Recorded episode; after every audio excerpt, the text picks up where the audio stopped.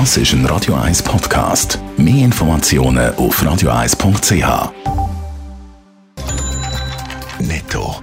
Das Radio 1 Wirtschaftsmagazin für Konsumentinnen und Konsumenten wird Ihnen präsentiert von Blaser Greinicher. Wir beraten und unterstützen Sie bei der Bewertung und dem Verkauf von Ihrer Liegenschaft. blasergreinicher.ch Dave Burkhardt. Beim EU-Sondergipfel zu den milliardenschweren Corona-Hilfen gibt es immer noch keine Einigung. Das Treffen ist in den frühen Morgenstunden wieder unterbrochen worden. Schon seit dem Freitag wird verhandelt. Hauptstreitpunkt sind die Höhe vom Milliardenpaket und die Frage, was dann alles müsste zurückgezahlt werden. Die Verhandlungen von 27 Staats- und Regierungschefs sollen heute am Nachmittag weitergehen. Zürcher Privatbank Julius Bär hat trotz Corona-Krise ein Rekordhalbjahr hinter sich. Der Gewinn ist um über 40 Prozent angewachsen und mit 491 Millionen Franken so hoch wie noch nie. Grund dafür ist laut Mitteilung der florierende Handel mit Wertpapier. Das Jahr sei trotz dem guten Start aber anspruchsvoll. Die vollen wirtschaftlichen Folgen von der Corona-Krise, die kommen nämlich erst noch. Weiter nicht in Gang kommt die Wirtschaft von Japan. Im Juni sind die Exporte der vierte Monat in Folge im zweistelligen Minusbereich gewesen. Der Einbruch beträgt laut dem Finanzministerium über 26 Prozent im Juni.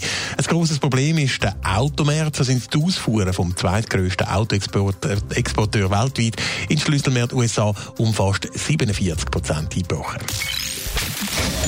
Das erste Halbjahr ist für praktisch alle Firmen und Unternehmen ganz im Zeichen von Corona gestanden. In diesen Tagen präsentieren viele Unternehmen ihre Halbjahreszahlen und bei vielen sind die, sagen wir mal, ernüchternd. Ja, es gibt eine Haufen Branchen, wo das erste Halbjahr natürlich verheerend war. Luxusgüterkonzerne wie Swatch oder Richemont zum Beispiel haben Umsatzeinbußen von fast 50 Prozent müssen verzeichnen.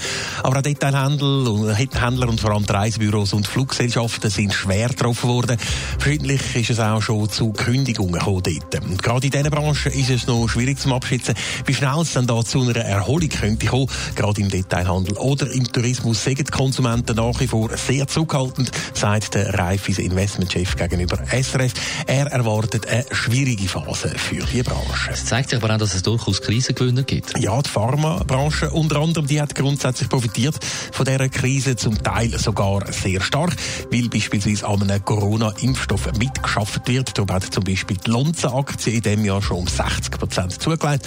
Aber in der Chemiebranche geht es langsam aber sicher wieder, ob sie insbesondere für Firmen, die für die Baubranche arbeiten, so profitieren oder sie profitieren, dass der Bausektor in China, in den USA, aber auch in Europa langsam wieder Tritt fasst. Netto. Das Radio 1 Wirtschaftsmagazin für Konsumentinnen und Konsumenten.